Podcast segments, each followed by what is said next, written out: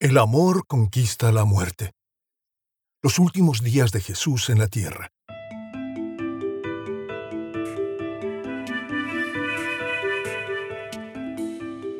La última semana de su vida, Jesús entró en Jerusalén aclamado por las multitudes como el Mesías prometido más de mil años antes a los patriarcas de Israel, como el Salvador prometido a Adán y Eva luego de su caída y expulsión del Edén al inicio de los tiempos y al inicio de los mil dolores y sinsabores que todos enfrentamos en la vida. Luego de ser bienvenido con una arcada de palmas y cantos como un rey que vuelve a casa victorioso, Jesús entró al templo y expulsó de ahí con un látigo en mano a los mercaderes y cambistas que extorsionaban a la gente en el recinto sagrado, ganándose una vez más el odio de las autoridades políticas y religiosas, que sin duda recibían comisión de esos comerciantes corruptos que operaban con impunidad en el templo. Ellos lo pondrían a prueba con aquel famoso buscapiés, ¿recuerdas? sobre si era legítimo pagarle impuestos al emperador romano o no, y que Jesús resolvió contestando, Denle al César lo que es del César, y a Dios lo que es de Dios. En esos días de su última semana en la tierra, Jesús bendijo a la viuda pobre que solo pudo poner dos centavos en la ofrenda del templo, declarando que ella había ofrecido más que todos los ricos juntos, porque ellos daban de lo que les sobraba. Pero ella había dado todo lo que tenía. Y advirtió a sus discípulos que se cuidaran de las autoridades religiosas y los falsos rumores sobre el fin del mundo. Qué curioso, que siguen extrañamente apareciendo hasta hoy, más de dos mil años después. Esa última semana Jesús realizó más milagros y sanidades y enseñó desde temprano cada mañana en el patio del templo, donde la gente se arremolinaba para escucharlo predicar. Ah, pero qué rápido pueden los políticos corruptos forzar y tornar a las masas a la violencia. Muchos de esos mismos hombres y mujeres que habían recibido a Jesús como un rey triunfante, cantando alabanzas, protegiéndolo del sol con hojas de palma en un improvisado arco del triunfo, el domingo por la mañana, gritaban el jueves a medianoche que se lo crucificara. Arengada por sus líderes políticos religiosos, la turba vociferante asustó con su potencial violencia al gobernador romano Pilato, que accedió a crucificar a Jesús con tal de evitar un motín sangriento. Mejor que muriera uno a que murieran cientos o miles. Y es así que comienza el desenlace, las últimas horas de Cristo en la tierra. Esta compleja trama al final de la vida del Hijo del Hombre es narrada con magistral detalle y dramatismo por un joven médico griego que dedicó su vida a predicar el mensaje de Jesús por todo el Mediterráneo. Este es el Evangelio de Lucas, ese médico griego, capítulos 22 al 24.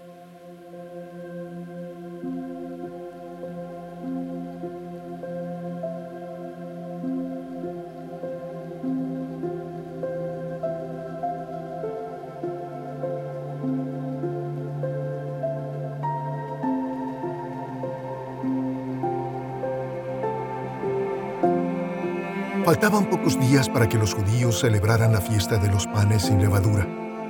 A esta fiesta también se la llamaba Pascua. En esos días los sacerdotes principales y los maestros de la ley buscaban la manera de matar a Jesús en secreto, porque le tenían miedo a la gente. Entonces Satanás entró en el corazón de Judas Iscariote, uno de los doce discípulos, y le puso la idea de traicionar a Jesús. Judas fue a hablar con los sacerdotes principales y con los capitanes de los guardias que cuidaban el templo, y se puso de acuerdo con ellos para entregarles a Jesús. Ellos se alegraron y prometieron darle dinero. Judas aceptó y empezó a buscar la oportunidad de estar a solas con Jesús para entregarlo. Cuando llegó el día de la fiesta de los panes sin levadura, que es cuando se mata el cordero para la cena de la Pascua, Jesús llamó a Pedro y a Juan y les dijo, Vayan y preparen la cena de la Pascua. Cuando llegó la hora, Jesús y sus discípulos se sentaron a la mesa. Jesús les dijo, He deseado muchísimo comer con ustedes en esta Pascua antes de que yo sufra y muera, porque les aseguro que ya no celebraré más esta cena hasta el día en que comamos todos juntos en el gran banquete del reino de Dios. Luego tomó una copa con vino, le dio gracias a Dios y dijo, Tomen esto y compártanlo entre ustedes, porque les aseguro que desde ahora no beberé más vino hasta que llegue el reino de Dios. También tomó pan y le dio gracias a Dios. Luego lo partió, lo dio a sus discípulos y les dijo, Esto es mi cuerpo, que ahora es entregado en favor de ustedes. De ahora en adelante celebren esta cena y acuérdense de mí cuando partan el pan. Cuando terminaron de cenar, Jesús tomó otra copa con vino y dijo, Este vino es mi sangre derramada en favor de ustedes. Con ella Dios hace con ustedes un nuevo pacto. El que va a traicionarme está aquí, sentado a la mesa conmigo. Yo, el Hijo del Hombre, moriré tal como Dios lo ha decidido. Pero al que va a traicionarme, le pasará algo terrible. Los discípulos empezaron a preguntarse quién de ellos se atrevería a entregar a Jesús. Luego los discípulos empezaron a discutir sobre quién de ellos sería el más importante. Entonces Jesús les dijo, En este mundo los reyes de los países gobiernan a sus pueblos y no los dejan hacer nada sin su permiso. Además, los jefes que gobiernan dicen a la gente, nosotros somos sus amigos y les hacemos el bien. Pero ustedes no deberán ser como ellos. El más importante entre ustedes debe ser como el menos importante de todos. Y el jefe de todos debe servir a los demás. Piensen en esto. ¿Quién es más importante? ¿El que está sentado a la mesa o el que le sirve la comida? ¿No es cierto que se considera más importante al que está sentado a la mesa? Sin embargo, vean que yo, el maestro, les he servido la comida a todos ustedes. Ustedes me han acompañado en los tiempos más difíciles. Por eso, yo los haré reyes, así como mi Padre me hizo rey a mí. En mi reino, ustedes comerán y beberán en mi mesa, se sentarán en tronos y juzgarán a las doce tribus de Israel.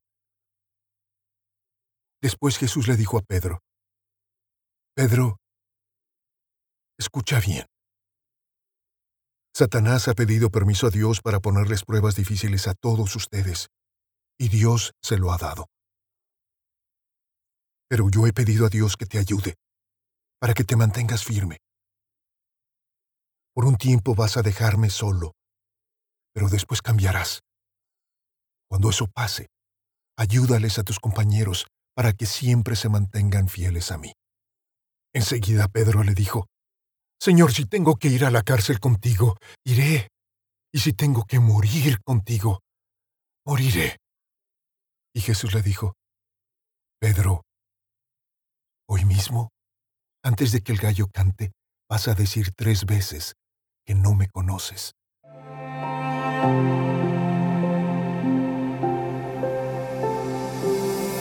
Jesús salió de la ciudad y se fue al monte de los olivos como era su costumbre.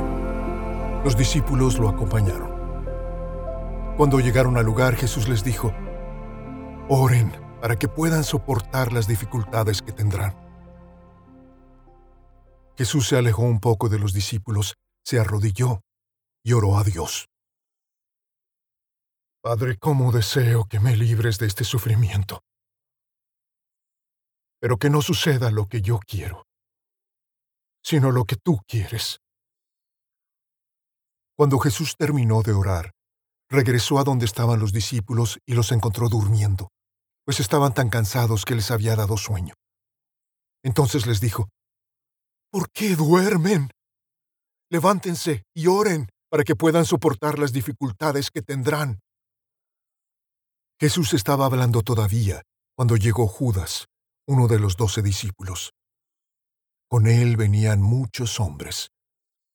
Judas se acercó para besar a Jesús, pero Jesús le dijo, Judas, ¿Con un beso me traicionas a mí, el Hijo del Hombre? Los que habían llegado a arrestar a Jesús eran los sacerdotes principales, los capitanes de la guardia del templo y los líderes del pueblo. Jesús les dijo, ¿Por qué han venido con cuchillos y palos como si yo fuera un ladrón? Todos los días estuve enseñando en el templo delante de ustedes y nunca me arrestaron. Pero bueno, el diablo los controla a ustedes y él les mandó que lo hicieran ahora, porque es en la oscuridad cuando ustedes actúan. Los que arrestaron a Jesús lo llevaron al palacio del jefe de los sacerdotes. Pedro los siguió desde lejos. Allí en medio del patio del palacio habían encendido una fogata y se sentaron alrededor de ella. Pedro también se sentó con ellos. En eso, una sirvienta vio a Pedro sentado junto al fuego y mirándolo fijamente dijo, Este también andaba con Jesús. Pedro lo negó. Mujer, yo ni siquiera lo conozco.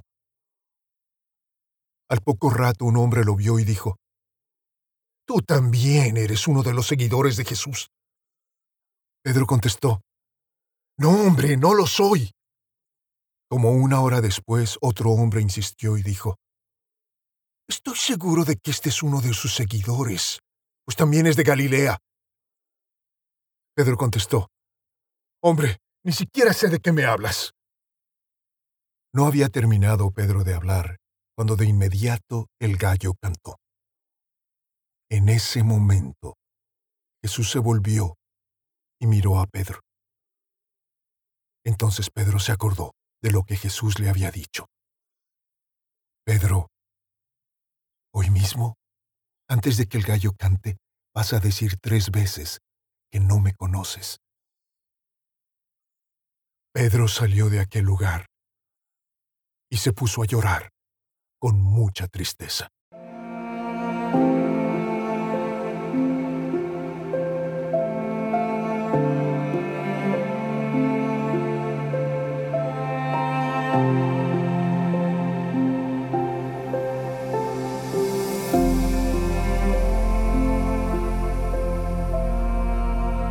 Los guardias que vigilaban a Jesús se burlaban de él. Le tapaban los ojos, le pegaban y luego le decían, Profeta, adivina quién te pegó. luego lo insultaron diciéndole muchas otras cosas. Cuando amaneció, los líderes del pueblo, los sacerdotes principales y los maestros de la ley se reunieron y llevaron a Jesús ante la Junta Suprema. Allí le preguntaron, Dinos, ¿Eres tú el Mesías? Él les contestó, Si les dijera que sí, ustedes no me creerían. Si les hiciera una pregunta, ustedes no me contestarían. Pero de ahora en adelante yo, el Hijo del Hombre, tendré el poder y la autoridad de Dios Todopoderoso. Entonces todos le preguntaron, ¿Así que tú eres el Hijo de Dios? Jesús les dijo, Ustedes mismos lo han dicho. Ellos dijeron, Ya no necesitamos más testigos. Nosotros lo hemos oído de sus propios labios. Luego todos los de la Junta Suprema se pusieron de pie y llevaron a Jesús ante Pilato, el gobernador romano.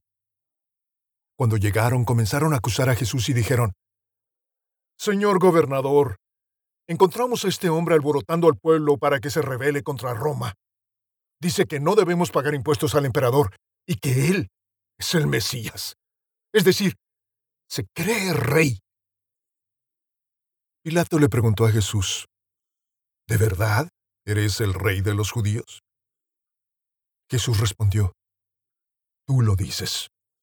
Entonces Pilato les dijo a los sacerdotes principales y a la gente que se había reunido, No hay ninguna razón para condenar a este hombre.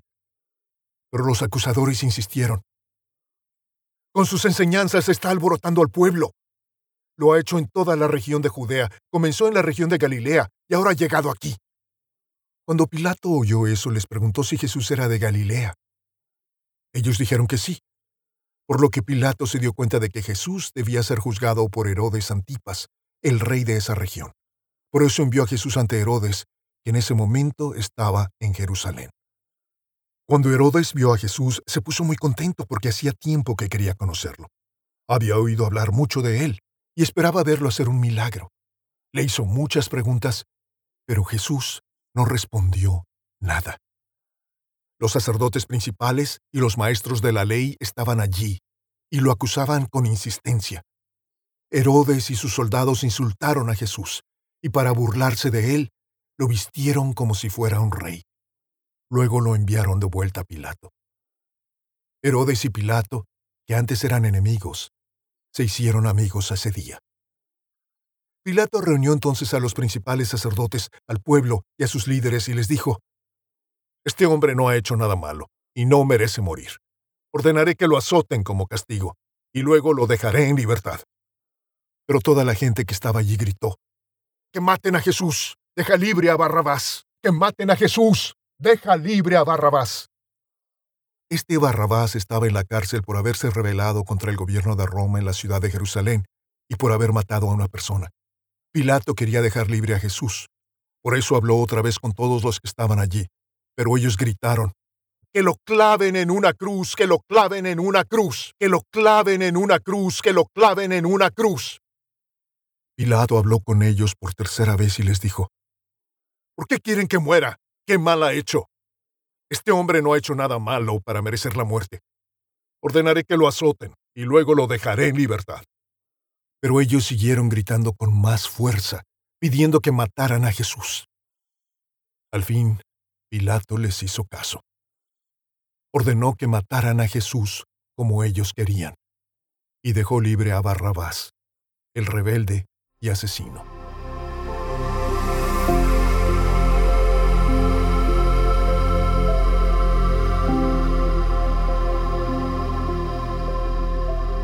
Los soldados se llevaron a Jesús para clavarlo en una cruz. En el camino detuvieron a un hombre llamado Simón y lo obligaron a llevar la cruz detrás de Jesús. Simón era del pueblo de Sirene y en ese momento volvía del campo. Muchas personas seguían a Jesús. Entre ellas había muchas mujeres que gritaban y lloraban de tristeza por él. Jesús se volvió y les dijo, Mujeres de Jerusalén, no lloren por mí. Más bien, lloren por ustedes y por sus hijos. Porque llegará el momento en que la gente dirá, Dichosas las mujeres que no pueden tener hijos. Dichosas las que nunca fueron madres ni tuvieron niños que alimentar. Esa gente deseará que una montaña les caiga encima y los mate. Porque si a mí, que no he hecho nada malo, me matan así, ¿qué no les pasará a los que hacen lo malo. También llevaron a dos criminales para matarlos junto con Jesús. Cuando llegaron al lugar llamado la calavera, los soldados clavaron a Jesús en la cruz.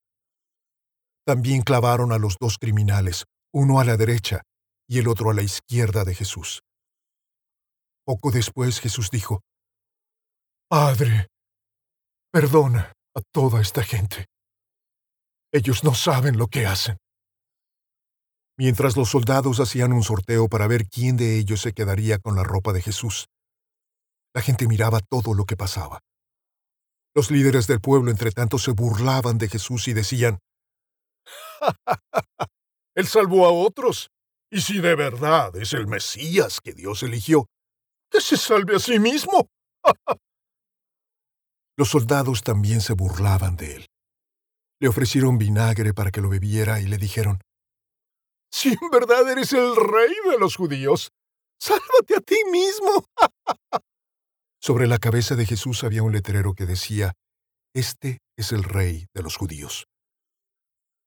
Uno de los criminales que estaban clavados junto a Jesús también lo insultaba.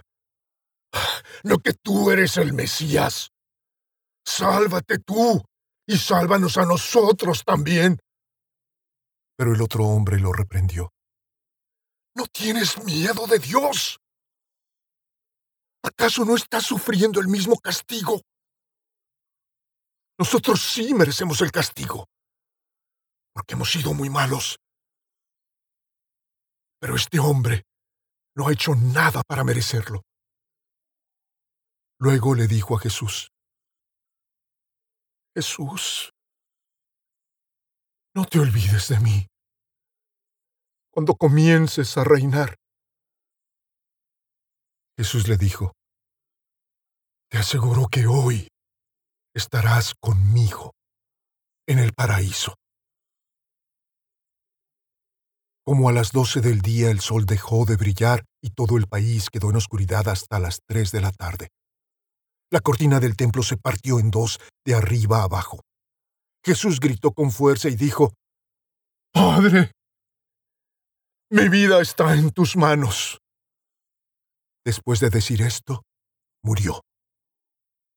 El capitán romano vio lo que había pasado, alabó a Dios y dijo, En verdad, este era un hombre bueno. Al ver todo eso, la gente que estaba allí volvió a su casa llena de tristeza, pues se sentía culpable. Todos los amigos íntimos de Jesús y las mujeres que lo habían seguido desde Galilea se mantenían a cierta distancia, mirando lo que pasaba. Había un hombre llamado José que era del pueblo de Arimatea, en la región de Judea. Este hombre era bueno y honesto, y deseaba que Dios comenzara ya a reinar en el mundo. Era miembro de la Junta Suprema, pero cuando la Junta decidió que Jesús debía morir, él no estuvo de acuerdo. José fue a hablar con Pilato y le pidió el cuerpo de Jesús para enterrarlo. Por eso fue y bajó de la cruz el cuerpo, lo envolvió en una tela fina y lo puso en una tumba hecha en una gran roca. Esa tumba nunca antes había sido usada. Ese día era viernes, y los judíos se preparaban para el descanso del día sábado, que estaba a punto de empezar.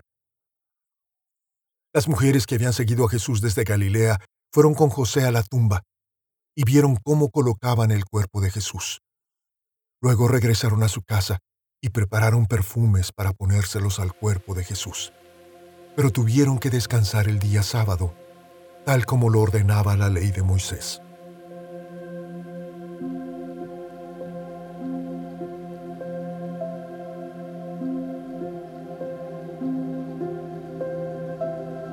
El domingo al amanecer, las mujeres fueron a la tumba de Jesús para llevar los perfumes que habían preparado. Cuando llegaron vieron que la piedra que tapaba la entrada de la tumba ya no estaba en su lugar. Entonces entraron en la tumba, pero no encontraron el cuerpo de Jesús. Ellas no sabían qué hacer ni qué pensar. De pronto dos hombres se pararon junto a ellas. Tenían ropa muy blanca y brillante. Las mujeres tuvieron tanto miedo que se inclinaron hasta tocar el suelo con su frente. Los hombres les dijeron, ¿Por qué buscan entre los muertos al que está vivo? Recuerden lo que Jesús, el Hijo del Hombre, les dijo, que sería entregado a hombres malvados que lo matarían en una cruz, pero que al tercer día iba a resucitar. Ellas recordaron esas palabras y salieron de aquel lugar. Cuando llegaron a donde estaban los once apóstoles y los otros discípulos, les contaron lo que había pasado. Pero ellos no creyeron lo que ellas decían, porque les parecía una tontería. Sin embargo, Pedro salió corriendo hacia la tumba. Al llegar miró hacia adentro, pero solo vio las telas con que habían envuelto el cuerpo de Jesús.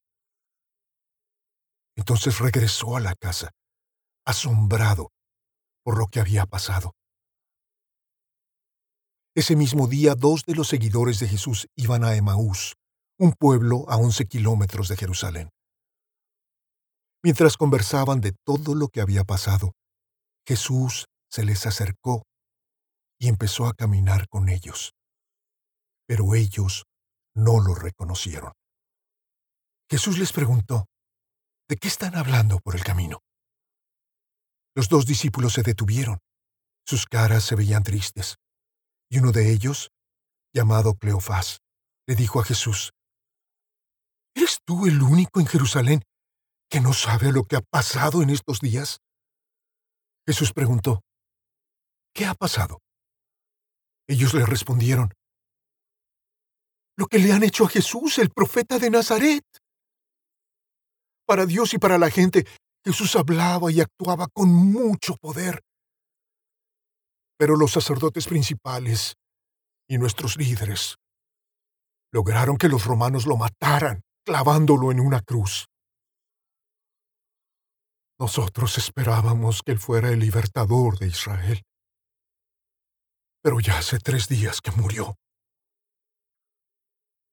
Esta mañana algunas de las mujeres de nuestro grupo nos dieron un gran susto. Ellas fueron muy temprano a la tumba y nos dijeron que no encontraron el cuerpo de Jesús. También nos contaron que unos ángeles se les aparecieron y les dijeron que Jesús está vivo. Algunos hombres del grupo fueron a la tumba y encontraron todo tal como las mujeres habían dicho. Pero ellos tampoco vieron a Jesús. Jesús les dijo, Tan tontos son ustedes que no pueden entender. ¿Por qué son tan lentos para creer todo lo que enseñaron los profetas? ¿No sabían ustedes que el Mesías tenía que sufrir antes de subir al cielo para reinar? Luego Jesús les explicó todo lo que la Biblia decía acerca de él. Empezó con los libros de la ley de Moisés y siguió con los libros de los profetas. Cuando se acercaron al pueblo de Emaús, Jesús se despidió de ellos. Pero los dos discípulos insistieron, Quédate con nosotros. Ya es muy tarde, pronto el camino estará oscuro. Jesús se fue a casa con ellos. Cuando se sentaron a comer, Jesús tomó el pan, dio gracias a Dios, lo partió y se lo dio a ellos. Entonces los dos discípulos pudieron reconocerlo pero Jesús desapareció. Los dos se dijeron, ¿no es verdad que cuando Él nos hablaba en el camino y nos explicaba la Biblia, sentíamos como que un fuego ardía en nuestros corazones? En ese mismo momento regresaron a Jerusalén. Allí encontraron reunidos a los once apóstoles junto con los otros miembros del grupo. Los que estaban allí les dijeron, Jesús resucitó se le apareció a Pedro. Los dos discípulos contaron a los del grupo todo lo que había pasado en el camino a Emaús y cómo habían reconocido a Jesús cuando él partió el pan. Todavía estaban los dos contando su historia cuando Jesús se presentó en medio de todos y los saludó. Todos se asustaron muchísimo porque creyeron que era un fantasma. Pero Jesús les dijo, ¿por qué están tan asustados? ¿Por qué les cuesta tanto creer? Miren mis manos y mis pies. Soy yo. Tóquenme. Mírenme. Soy yo. Los fantasmas no tienen carne ni huesos, pero yo sí. Mientras les decía eso, Jesús les mostraba sus manos y sus pies. Pero ellos, entre asustados y contentos, no podían creer lo que estaban viendo. Entonces Jesús les preguntó, ¿Tienen algo de comer? Ellos le dieron un pedazo de pescado asado, y Jesús se lo comió mientras todos lo miraban. Después les dijo, Recuerden lo que les dije cuando estaba con ustedes. Tenía que cumplirse todo lo que dice la Biblia acerca de mí. Entonces les explicó la Biblia con palabras fáciles, para que pudieran entenderla. La Biblia dice que el Mesías tenía que morir y resucitar después de tres días. También dice que en todas las naciones se hablará de mí, para que todos se vuelvan a Dios y Él los perdone. Ustedes deben hablar en Jerusalén de todo esto que han visto. Ahora quédense en la ciudad, porque muy pronto les enviaré a quien mi Padre prometió. No se vayan a ningún otro lado hasta que reciban el poder que Dios les enviará. Jesús fue con sus discípulos hasta Betania. Allí alzó sus manos y los bendijo, y en ese mismo instante fue llevado al cielo mientras ellos lo adoraban. Después de esto, los discípulos regresaron muy contentos a Jerusalén, y todos los días iban al templo para adorar a Dios.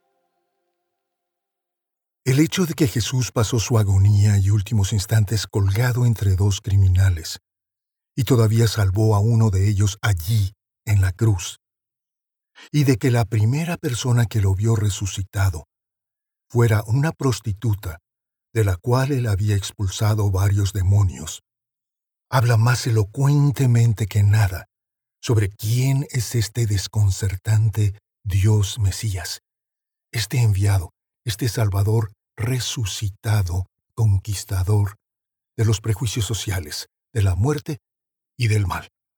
Y habla también de cuán total es la restauración de la persona que entra en contacto con Él, de haber estado perdida, explotada y poseída.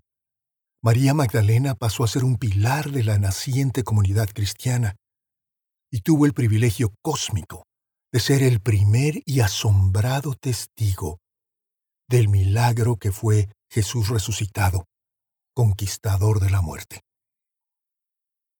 Yo recién sobreviví el ataque del coronavirus. El simple hecho de haber estado 10 días en la antesala de complicaciones que podrían haber tenido un desenlace fatal me dejó como regalo una renovación y un nuevo entendimiento de mis prioridades y mis distracciones, de cuáles son mis tesoros y cuáles son mis estorbos y lastres, esos pesos muertos que arrastro tontamente por la vida. Esta misma es la invitación la oportunidad para renacer, renovarnos, resucitar que nos ofrece cada Semana Santa. Enfrentamos la tortura y juicio del jueves, la crucifixión y muerte del viernes, la visita al infierno el sábado y la resurrección a una vida más alta y gloriosa al amanecer, resucitados, el domingo. Escuchando el murmullo radiante de las voces de los ángeles que cantan en coros celestiales la gloria del Padre de las Luces y la vida. Hace falta resucitar a menudo. Hace falta resucitar hoy mismo. Hace falta hacer un reboot y abrazar una nueva vida llena, preñada de luz.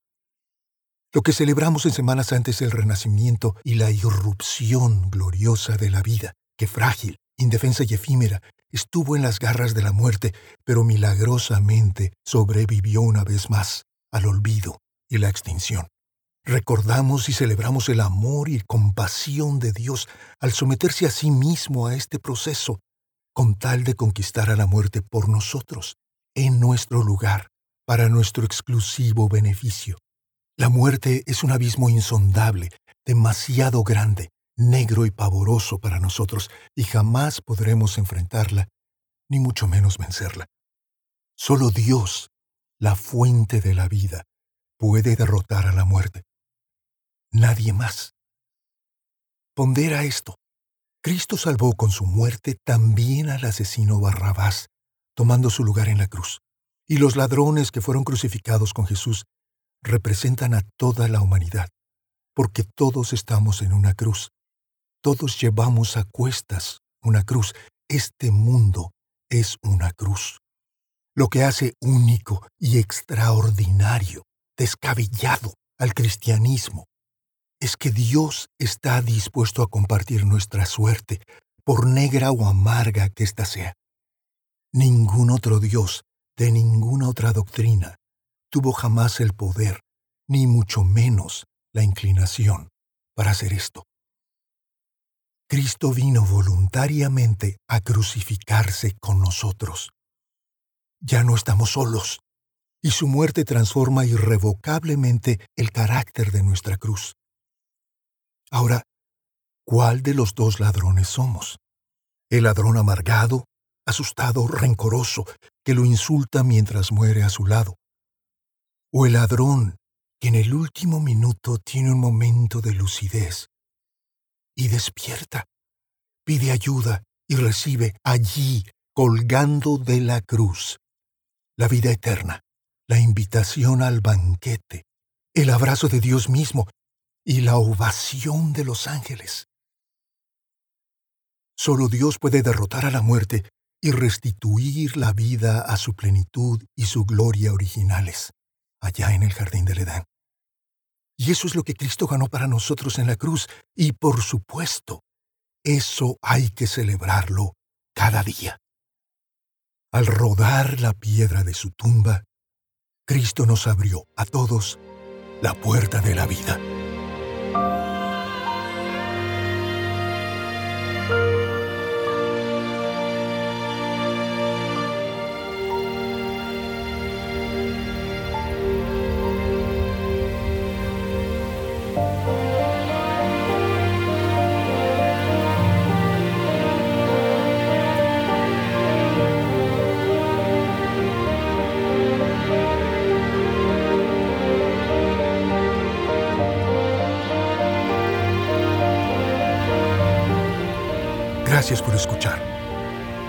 Visita para escuchar más lecturas dramatizadas como esta.